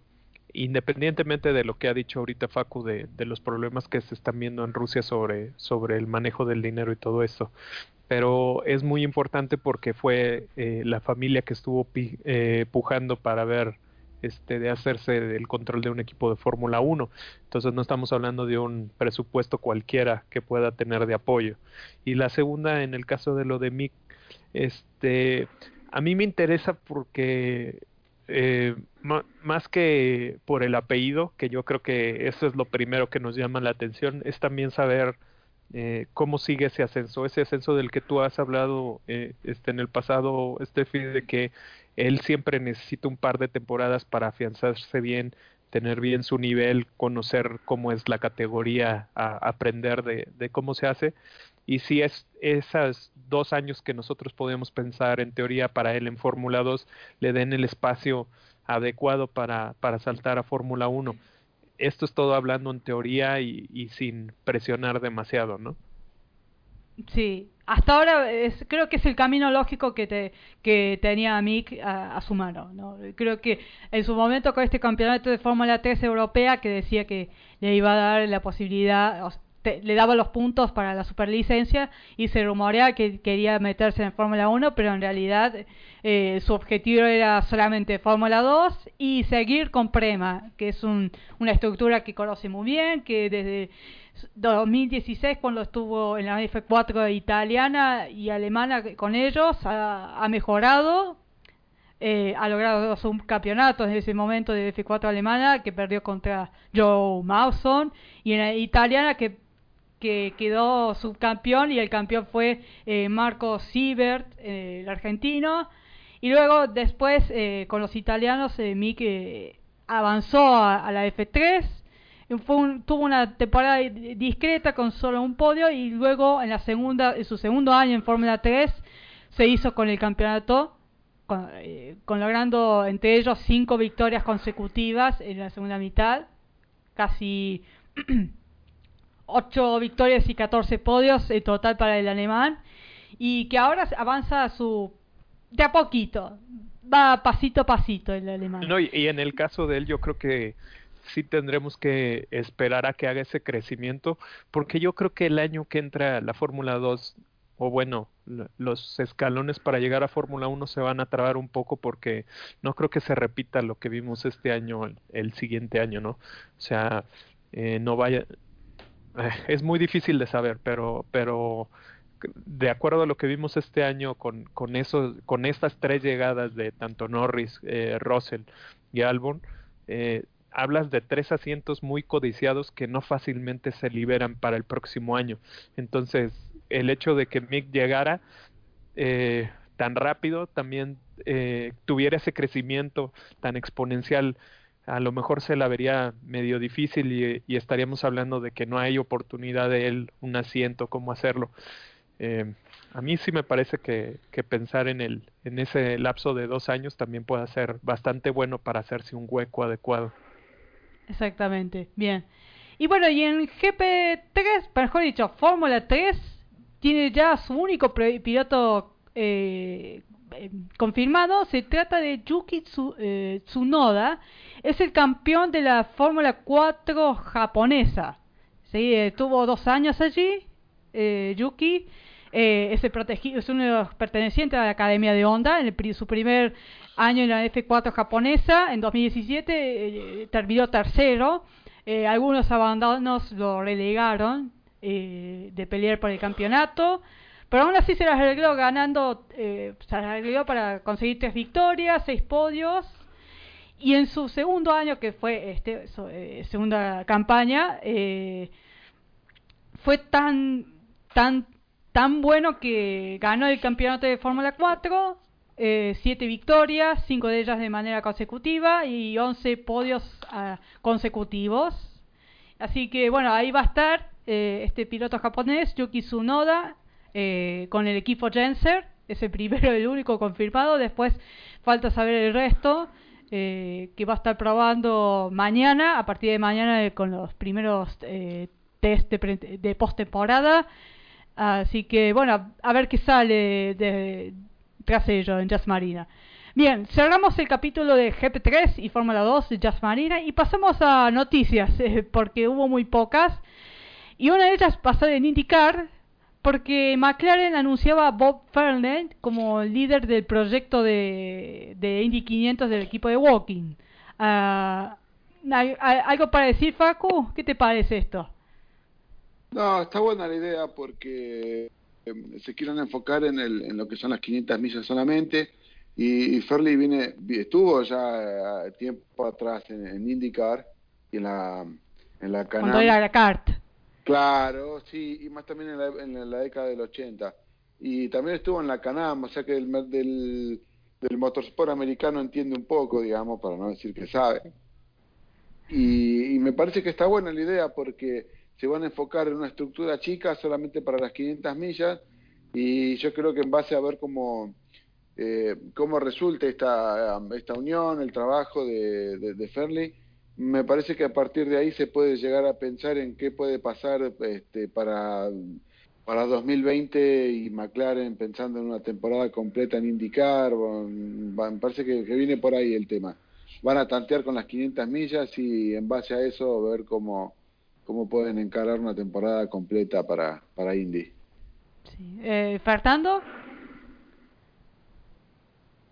A mí eh, es Bob, ¿verdad? Su, su nombre. Eh, se me hace un, una persona este, bastante valiosa porque aunque lo asociamos mucho con, con Force India, este, por esta última etapa que tuvo y, fue muy notoria porque fue el hombre que eh, encabezó al equipo cuando fue cada vez más difícil para, para el jefe indio, eh, siempre se me va cómo pronunciar su nombre. Vijay Malia. Vijay Malia. Este, eh, él, él fue el, siempre el que empezó a dar la cara y empezamos a, a asociarlo más como la persona al frente más emergente, más que, que líder que, que, veíamos, cuando en realidad eh, Bob sí fue una persona demasiado importante dentro del equipo de Force India y su mayor valor fue el hecho de, de saber cómo administrar los negocios y afrontar las dificultades. Entonces yo creo que McLaren hizo muy buen trabajo al reclutarlo porque es una persona que aunque como dice Facu, este resulta que, que tiene mucho tiempo de haber estado en, en los campeonatos americanos, pues es él lo que necesita es saber moverse en el ambiente, porque las habilidades gerenciales ya las tiene, ya sabe cómo, cómo manejar los recursos, cómo, cómo este, manejar a los técnicos. Entonces, yo creo que es un, una idea bastante importante y, era una persona que por ahí se habla mucho en el Pado que a dónde iba a ir. Y me parece que, que McLaren hizo una buena jugada. Sí, a ver, tanto lo asociamos con India, Bob Verlaine, Bob Verlaine, perdón, que aquí donde cometí el error, eh, lo consideré como un novato. Sin embargo, sí, uno cuando se pone a leer un poco el, el, currículum, se cuenta que Bob ya estuvo en Estados Unidos con la CART y la CANAM. Así que será una cuestión de retomar eh, un poco, como andar, va a ser como andar en bicicleta. Al principio te cuesta un poco y después eh, el cuerpo tiene memoria y, y, andas bien después. más o menos para Bob va a ser eso. Aunque, en mi opinión personal, preferiría poner a Bob Ferrell en, el equipo de Fórmula 1 y a Gilles Ferran en Indy 500 una cuestión personal. pues claro que sí, Steffi, pero en el caso yo creo que ahí tiene también un problema eh, yo me imagino, eso es una suposición nuevamente. Este, contractualmente debe tener problemas para, para entrar rápidamente ahí. Eh, el, la salida de, de, de Fairline de, de, Force India tiene que ver mucho con eh, a qué administración él, él, pertenecía, porque él sí era ligado directamente al, al antiguo dueño de Force India. Entonces, eh, probablemente por ahí tenga que ver con el hecho de que nadie lo haya contratado tan rápido, porque debió de haber a lo mejor pasado un, un una temporada en la que no se hubiera podido unir en al, a, alguno de los equipos. Y yo creo que esa, esa puede ser la razón por la que no se asocia al equipo de Fórmula 1, porque obviamente hay, hay, una diferencia enorme entre lo que uno puede ver de las habilidades gerenciales de Bob contra lo de Gil, ¿no? Guardada el respeto que le podemos tener a Gil de Ferran. Sí. Bien, eh, pasando a otra noticia de indicar, uh, salió como algo como sorprendente porque Harding Racing, que es el, equipo que estuvo este año, que eh, que corrió gran parte de, la temporada este de IndyCar uh, y que ya tiene sus pilotos confirmados. Uno de ellos es Pato O'Ward y el otro es Colton Herta, campeón y subcampeón de la Indy Lights. Y bueno, eh, su jefe, eh, Brian Barnhart, dijo que todavía no han, no han firmado con un fabricante de motor, ¿no, Facu? Algo que sorprendió porque estuvo con Chevrolet durante todo este 2018 y ahora no tiene motor o, está, o está negociando. El tema pasa porque mm, ellos van a tener una alianza técnica con el equipo de Michael Andretti, con el Andretti Motorsport, eh, Autosport, perdón. Y bueno, ellos dicen que trabajan muy bien con Chevrolet, lo que pasa que Michael Andretti trabaja con Honda. Eh, entonces es como que eh, ahí van a tener un tienen una especie de dilema de, de ver con quién cierran. Incluso se está hablando de que Honda, el proveedor de Honda, quien maneja, quien, quien atiende los motores de Honda, creo que es HDR, eh, está al límite con la disposición de motores Honda porque no solo están los motores de la, para la temporada Honda, sino que también están los, los que se suman para la, las 500 de Indianápolis. Entonces están casi al, al, borde de entre 22 y 23 motores Honda, a los cuales el, el, equipo no sabe si le van a poder proveer a ellos de un motor este, competitivo este, en base a este problema. Y, y, ellos hablan de que se sienten muy cómodos trabajando con, con el motor Chevrolet, entonces es como que eh, me parece que esta alianza con Andretti está buena, pero tiene sus, sus contras también. Sí, ya, ya parecía un poco extraño porque eh, que un aliado de Andretti, como en el caso de Harding, ¿no? que tiene una alianza eh, técnica, use un motor diferente a, su aliado, es como bastante extraño. Es como que, bueno, si bien pasó en, la Fórmula 1, eh, Toro Rosso con un motor, por ejemplo, el motor Ferrari y Red Bull con motor Renault, por ejemplo. Pasó, pero aún así la alianza Red Bull Toro Rosso existía. No, eh, pasó. Y bueno, y puede pasar aquí también en indicar, ¿no? No, siempre eh, no siempre va a ser eh, todo gris para todos y, rojo para eh, para todos. más o menos creo que puede pasar. Esta noticia a mí me parece que tiene que ver con lo que dijo Facu. Se, yo lo que había escuchado y leído un poco acerca de que Honda sí quiere dar ese paso a tener ese, ese número de, de motores. O sea, eso de lo que dijo ahorita eh, Facu de el límite que puede tener la fábrica de Honda, eh, Honda lo quiere hacer. Es, es algo que está dentro de sus planes pero la duda está por parte de los usuarios. Los usuarios dicen, bueno, ¿y, ¿y, cómo yo tengo la certeza de que tú me vas a entregar un motor que tenga la capacidad? Porque eh, eh, por ahí no sé si, si alguno de ustedes, otro comercial, vieron el programa de motores de, de posición 1 de, este, de Diego Sorrero, eh, donde explicaban cómo, cómo hacen eh, la asignación de motores. O sea, no es, no es una cosa eh, de que el, el, el, fabricante te entrega el motor y dice, ah, este es para Andretti, este es para tal, este es para tal. O sea, no, no, tiene una manera de entregarlos directamente. Los motores los entregan y, y la categoría hace como un, un sorteo y entre ese sorteo este, va designando los motores. Entonces, tengo entendido que lo, el, eh, el temor que tienen todos estos equipos, en el cruzo de Harding, que sería como el, el nuevo que se adhiere, es qué, qué, va a pasar si no tiene la capacidad Honda de, de, de, mantener la calidad de todos sus motores. Pero como bien dice Facu, aquí lo que manda es que eh, Harding sí necesita muchísimo el apoyo de Andretti y lo está haciendo el apoyo de Andretti por la liga que tiene con Pato, ¿no? Este es un tema, yo creo que es un tema más político que en realidad es de, de un contrato en sí. O sea, yo creo que esto lo hacen simplemente para, para ver cómo rasguñan un poco más y sacar alguna algún beneficio comercial, algún rebaja en algún precio o, algo así. Yo creo que por ahí va este tema.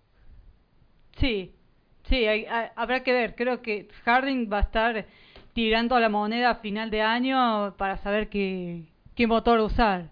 O Chevrolet o Honda. Eh, como decían, la duda, Honda puede, pero el problema está es que si puede dar un motor de calidad por la cantidad de, de, de, de clientes que tiene. Y en el caso de Chevrolet, que son pocos, eh, puede ser que le den algo bueno, pero el tema está que sea competitivo. Chevrolet eh, ha perdido bastante con Honda, en, sobre todo en, eh, en la Indy 500, que siempre fue Honda, eh, salvo eh, este año que ahí sí mejoró, con, la, eh, que aquí sí mejoró, que ganó con Will Power, pero siempre como que si bien este año fue la excepción los últimos, quizás por el tema del el reglamento del, coche anterior, ah, eh, pasaba más por a Andretti, por Honda, que por eh, Penske o por uh, cualquier otro equipo Chevrolet. Ahora como que se dio un poquito vuelta la balanza, así que va a ser un interesante dilema para Harding este año. Bien, otro tema es Pietro Fittipaldi, que parecía que podía ser una temporada de indicar, sin embargo, por ser el reserva de Haas y que te, y tenga que ir a, todos los grandes premios de Fórmula 1, algunos de ellos coinciden con varias carreras, con algunas carreras de indicar, y por eso no piensa hacer en una temporada completa, solamente hacer algunas, o entre ellas, eh, si es que puede, ¿no? Indy 500 y y alguna que otra carrera, ¿no, Facu? Sí, lo que pasa es que Indy 500 tenés el Gran Premio de Mónaco. Sí. Eh, para, ya como para tirar la, la primera bomba, o sea, bastante... Este, lo hizo Alonso y casi lo, lo, lo cuelgan. Pero bueno, en este caso es, va a ser un piloto de reserva, o es el piloto de, de simulador y, y, y, tester. Pero sí, yo creo que se va a complicar y, y creo que no tampoco se van a andar este, comprometiendo como les pasó y tener ese accidente como el que tuvo en Spa a la hora de ir a, a buscar una butaca como para no quedarse libre en, en el WEC y bueno, ya sabemos todo lo que les pasó. Pero sí. yo lo veo bastante lógico, que se concentre y que se aboque solamente al, al, al Fórmula 1 me parece que está bien. Este, y aparte su lugar ya lo tomó nuestro amigo. Este, así que en el equipo ah, de Dale Coyne. Claro, ya está Santino confirmado para toda la temporada ahí en el en el equipo de Dale Coyne, así que no no sé. Este, ojalá se, se aboque a la Fórmula 1 y, y, lo tengamos pronto ahí arriba. Aún así, en Haas, o mejor dicho, el propio piloto brasileño dice que en Haas quieren que haga algo, que se mantenga activo. Vaya a saber con qué, pero Sí, bueno, pero no es lo mismo que, que se mantenga que se mantenga activo y que vaya a la Indy, por ejemplo, a mantenerse activo, a las 500, por ejemplo.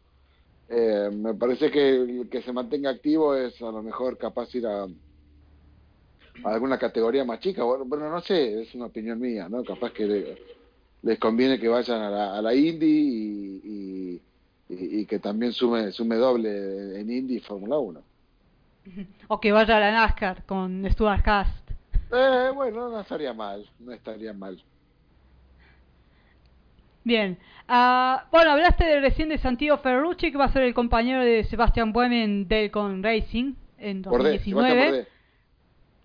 Ay, perdón. Sebastián Borde, perdón, me confundí de Sebastián. Estás como yo con Roger Peck y Roger Federer.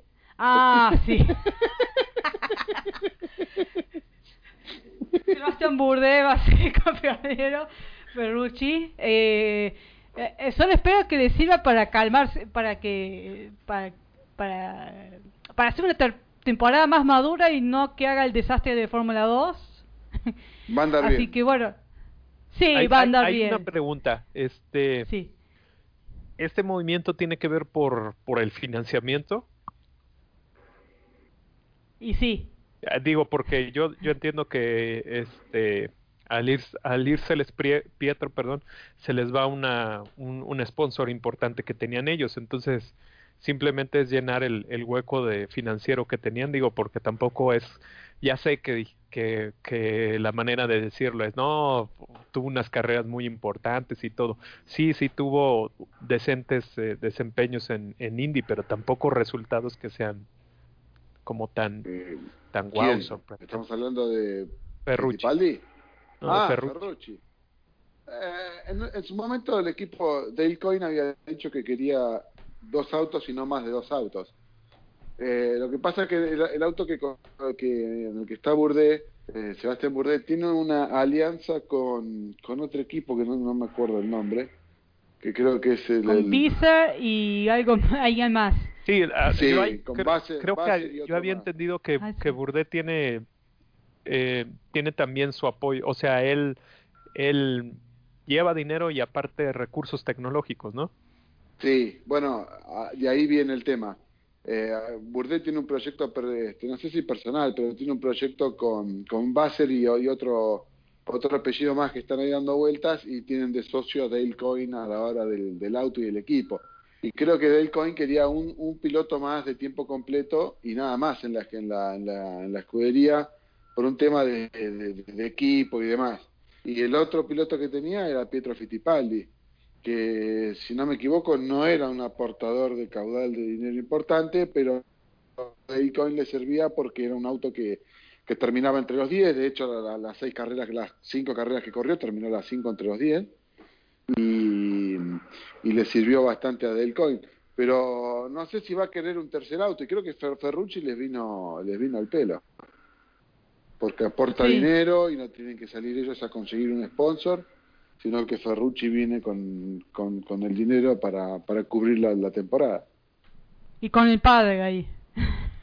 Sí, que venga con quien quiera, mientras que traiga los cheques. Este, este, no, no, y, que les pague porque porque Triden, porque Triden decía Triden decía en el comunicado ese diciendo el tema de, de, de, que ganaron el juicio parte de, del juicio decían que el señor Santino Ferrucci eh, todo muy lindo, pero a la hora de aportar decía no, no, o, le faltaba o, hacía otra cosa, otra, y la otra cosa era pagar para estar en indicar. Bueno, como se conoce acá en mi barrio, eh, es un señor muy prolijo con los números. Bien, última noticia de indicar, eh, Jordan King va a estar con eh, Graham Reika y Takuma Sato en el eh, RLL Racing. Y Speedway va a reemplazar a Sunoko, eh, lo que va a ser este, este Speedway va a ser el suministrador oficial de combustible de la IndyCar y de, y, de Indianapolis Motor Speedway uh, en un acuerdo multianual. Uh, ¿Qué significa esto, Facu? Es, es medio una bomba, porque, bueno, Sunoco estaba, Sunoco estaba muy vinculada a la NASCAR. Eh, hay quienes dicen que la Sunoco es de Roger Pence, que no la verdad que no lo sé a, ciencia cierta, pero eh, Sunoco era uno de los, no solo el, combustible oficial, sino que era uno de los patrocinadores de la serie, y ahora lo que logran con Speedway, perdón, de los patrocinadores de los circuitos, y ahora lo que logran con, con Speedway, que es, es uno de los, digamos, de las, de los grupos petroleros, uno de los más grandes acá en Estados Unidos, más de 4.000 este, estaciones de servicio, bastante grande. Este, está asociado con otra petrolera también muy grande. Y ahora lo que quieren lograr es que, por ejemplo, en, en, Indianapolis va a estar pintado, en vez de Sunoco, va a estar pintado Speedway. Y en las transmisiones de la NBC, que es la que transmite las carreras en Estados Unidos, va a decir este, Speedway Indicar o Indicar Speedway este, en, la, en la televisación. O sea que el acuerdo es muy grande. Indicar venía buscando un patrocinador grande. Eh, había estado buscando también patrocinador grande por el tema de las comunicaciones y el acceso a Internet y bueno, el primer paso lo dieron y consiguieron un sponsor grande que es el tema del combustible. Así que es, un paso grande. La verdad que no tuvo mucha repercusión, pero a mí me parece que es un paso muy, muy grande. Sí, ahora falta con el tema de, eh, del sponsor principal para, para indicar, porque ese, ese lo tenía Byron y ahora, eh, eh, como se fue a finales de esta temporada, eh, queda saber quién será. Sí, se cayó, se cayó Verizon como como main, como main sponsor y están buscando ahí este, a ver quién va quién lo va a suplir. Aparte Verizon era el que, eh, entregaba todo lo que es la, la data, digamos todo lo que es este las conexiones y todo lo que es este la red en, los autódromos también, así que eh, se van a tener que empezar a mover rápido por el tema. Ah, hay otra otra pregunta. Este, el anuncio de King dice que es para Indy 500. Entonces, ¿Ranjal no va a correr Indy 500 o, o cómo? No, van a hacer tres autos, van a poner tres ah. autos para Indy 500. Okay. El año pasado, el año pasado, no, este año, creo que fue Oriol Serviá, el tercer auto del equipo de Reijal sí. Lederman Lenigan. Eh, me cuesta menos que decir RLL, perdón. Sí, Lederman Lenigan. Eh, habían puesto un tercer auto que creo que era Oriol Servia, si no me equivoco, y creo que Jordan King estaba corriendo el auto de Ed Carpenter para los este, circuitos, digamos, comunes, ¿no? Y, y, Ed Carpenter corría los óvalos. Y este año, bueno, este, se quedó sin, sin plaza y cerró con, con, con Hall, que ya estuvo probando el auto incluso en en Indianápolis. Exactamente. Bueno, bien, eh, bueno, repasamos, eh, repasamos noticias de Fórmula E. Bueno, ya hablamos de que Albon y Nissan eh, se separan. Eh, va a la Fórmula 1 y Nissan va a anunciar su sustituto eh, este viernes en Tokio. Otras noticias, a Tony Ross, el que fuera ingeniero de pista de Nico Rosberg. y de Valtteri Bottas en Fórmula 1 se va a ir a la Fórmula E, este, al equipo aliado de Mercedes, eh, HWA, y ahí va, se va a desempeñar como jefe de ingenieros, eh, lo adelantaba Toto Wolf después del Gran Premio de Abu Dhabi, y bueno, y ahí ya, ya terminó confirmándose el movimiento de Tony. Y luego la Fórmula E anunciaba los que iban a estar eh, probando uh, una de, bueno, eh, este famoso test eh, post eh, IPRIX de, de Arabia Saudita, el, IPRIX de Riyadh, y va a haber siete mujeres, ¿no, eh, Fer? Perdón. Este, sí es lo que habíamos platicado acerca de el esfuerzo de la categoría y sobre todo de, de, de la sede de con, con, lo que tú habías dicho acerca de cómo hicieron las reformas de la ley para que pudieran correr la, este, las mujeres piloto, eh, aprovechar todo este marco de la Fórmula E y, y, en los test eh, llenar los, el mayor número posible de, de, lugares, ¿no? Creo que, creo como, como entendí un poco, eh, Fórmula E invitó a los equipos a a, que tuvieran alguna eh, piloto eh, dentro de, esos test. Y entonces estos estos equipos fueron los que eh, fueron buscando cuál era la piloto más adecuada a, sus este pues a, sus afines a, sus sponsors y lo que sea. Y entonces fueron llenando estos huecos y, y, qué bueno que se llegaron a hacer hasta estas siete plazas. A mí me parece bastante buena la idea eh, y pues los nombres de, de los pilotos, obviamente, eh, pues nuestra gran eh, Tatiana Calderón, pero también en el caso de siempre, siempre batallo con su nombre, Catherine Leg. Leg. que, que, es, que es la que yo tengo ganas de ver cómo, cómo, cómo está en este test. Y bueno, también Silvestro, que también va a estar por ahí. Entonces son los nombres que, que más resuenan, pero por ahí hay algunas hay Una, hay una chica catarí, al Kubasi, Am, Ama al que salió campeona de la Copa Rota, que me parece que esa mm, va a estar interesante. ¿eh? Sí, eh, también está Jamie Chadwick, que ganó una carrera en la eh, Fórmula 3 británica este año. Tatiana Calderón, ya lo nombramos, Carmen Jordá, eh, Vasky Beza, eh, Katy ¿Quién Simone... eh, eh, a ver, eh, ¿Alguien esto que es una mera Jordá? ¿Esa chica es piloto?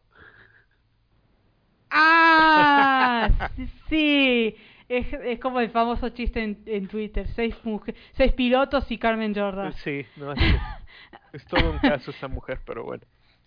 Bueno, basta, va a intentar hacer algo. Eh, bueno, Visa, eh, con el BMW Andretti, eh, bueno, Katy, y Simona de Silvestro, que vuelve, que vuelve a la categoría, esta vez con Venturi para probar. Ah, ya estuvo, creo que para, creo que era el equipo de Trulli, puede ser, Facu, no me acuerdo. Ah, Simona. Ah, sí, había probado, ¿no probó con Andretti? Creo que también Sí, pero también corrió. Pero no me acuerdo si para el equipo de Andretti o de... Manejó, para, Dos, manejó para dos o tres. En una ocasión con Catherine Leck también. Sí.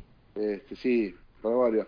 A mí me quedó la duda, esta chica Alcubasi, eh, ¿tiene algo que ver con el piloto Alcubasi que corre en el equipo, en el Proton Porsche? De...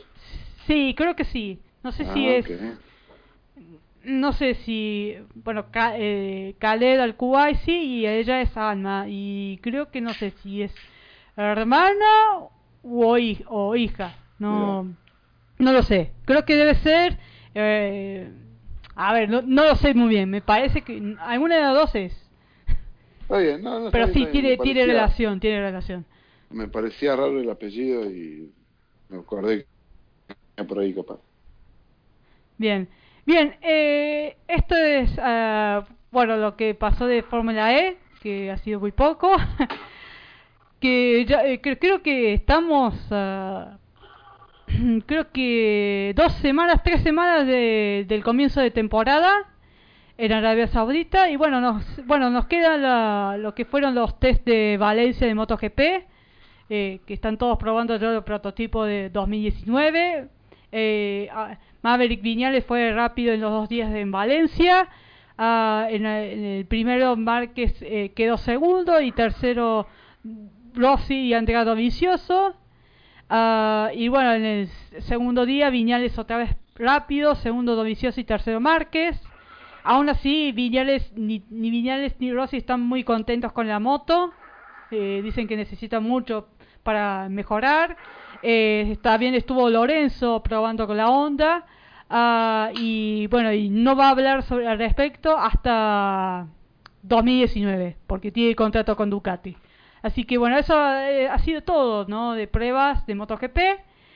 Y bueno, ah, este ha sido el penúltimo del, del podcast Motola Extra. Bueno, nos queda el penúltimo extra de la semana. Así que, Facundo, ¿cuál es, cuál es tu extra de la semana?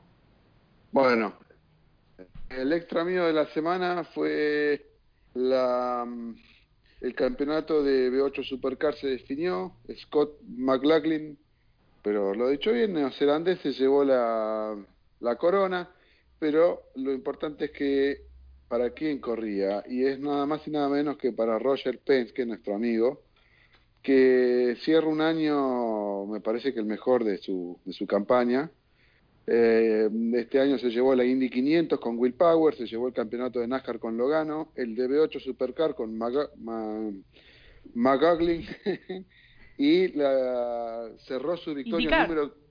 sí, sí, se llevó su victoria número 500 en total en todo el motorsport.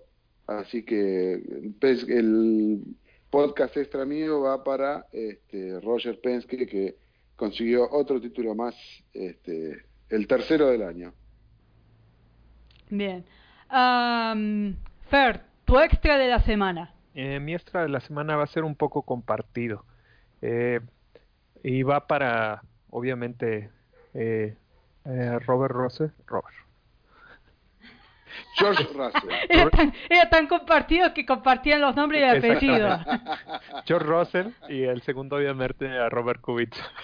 este, en el caso de Russell es porque este como bien dije antes, este tuvo la capacidad, supo administrar y sobre todo este por mucho que, que digamos que, que y, y, cuestionemos si en realidad él fue el que dio el paso para llegar a Williams, yo creo que sí tuvo eh, eh, mucho que ver en, en, cómo se vendió, en, en, la manera en la que se acercó al, al, equipo para al final este, fuera cerrado su, su pase a, a, Williams.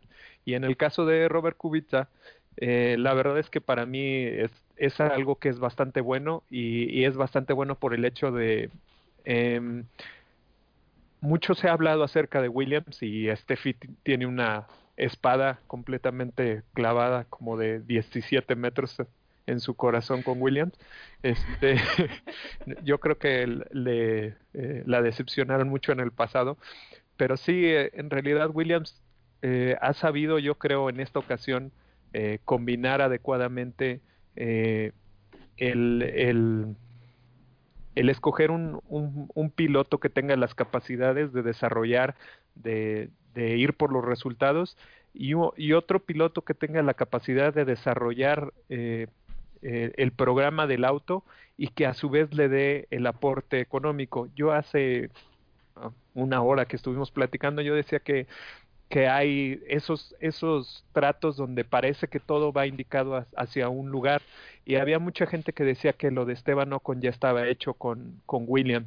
Y, y la cosa es que eh, Ocon tenía demasiadas eh, eh, cláusulas para quedarse en Williams, como el tiempo del contrato, si acaso Mercedes lo requería, él podía correr tan pronto fuera posible, y tengo entendido que el dinero que iba a aportar estaba justo en el, en el nivel que, que Williams pedía.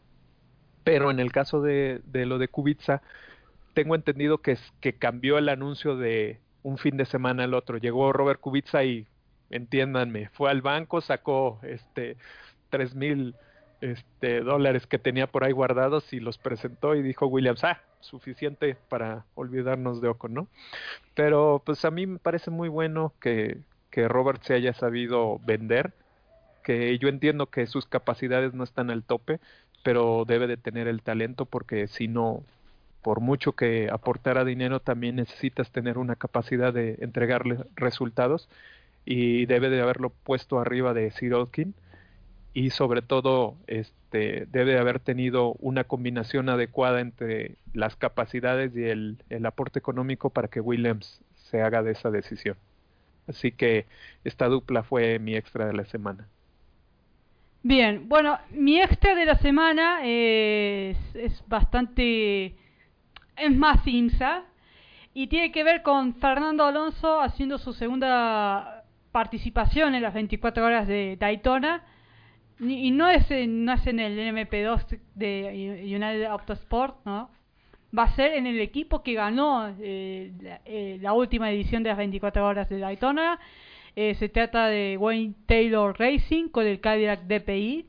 Uh, y además no solamente va, a estar con Kamui Kobayashi, que va a estar ahí, y, acompañando a los tradicionales, Re, Renger van der Sade y Jordan Taylor, un pilotazo tanto dentro de la pista como fuera de ella, sobre todo en, en Instagram, así que esa es parte del extra de la semana. Y la otra es eh, Will Owen, el primer piloto confirmado para eh, Juncos Racing en la temporada 2019 del IMSA. Eh, Will eh, ya estuvo dentro de la estructura de Juncos y bueno, pasó después a United Autosport y luego vuelve justamente para eh, el debut del equipo de Ricardo Juncos en el IMSA con un Cadillac DP. Así que mi extra de la semana van para ellos dos. ¿Hay algo Bien, más para agregar, sí. Steffi?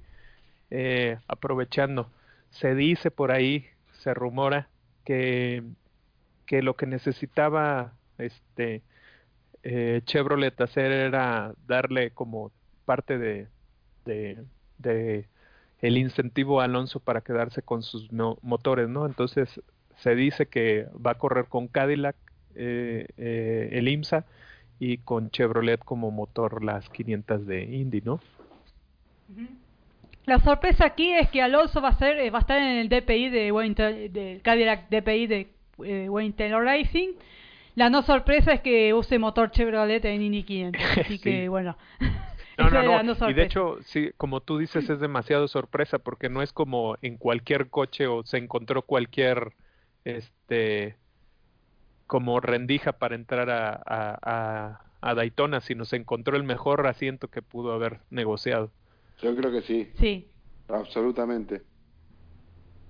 Totalmente. E, esto lo, lo, pone en favorito a las 24 horas, en las 24 horas de Daytona y, y ver, eh, bueno, el resto de las alineaciones. Así que bueno. Eh, bien, llegamos al final del penúltimo podcast Motorrad Extra del año. La semana que viene nos toca repasar el último con, lo, con algunas noticias y haciendo un balance de lo que fue este 2018 en las eh, categorías extras. Eh, Fórmula 2, GP3, uh, WEC eh, y, demás, DTM, do, IndyCar, WTCR. Así que bueno, no nos vemos la semana que viene. Y bueno, lo único que hay de carreras este fin de semana para los que les interesa la GT Nations Cup, eh, Copa Naciones eh, de GTs. Eh, van a ser eh, GT3 conducidos por pilotos eh, eh, plata y bronce. Una de ellas eh, eh, hay, una, hay, una, alineación mexicana después y Argentina con dos, dos, dos latinos allí, dos equipos latinos. Así que bueno, va a estar entretenido, va a ser en Bahrein y bueno, también van a estar los test de, de Fórmula 2 y GP3, los de postemporada. Así que bueno, eso es lo único de actividades. Así que bueno, nos vemos la semana que viene con el último podcast del año. Así que nos, eh, hasta el próximo miércoles, chicos. Chao, chao. Hasta luego. Nos vemos, Steffi. Saludos.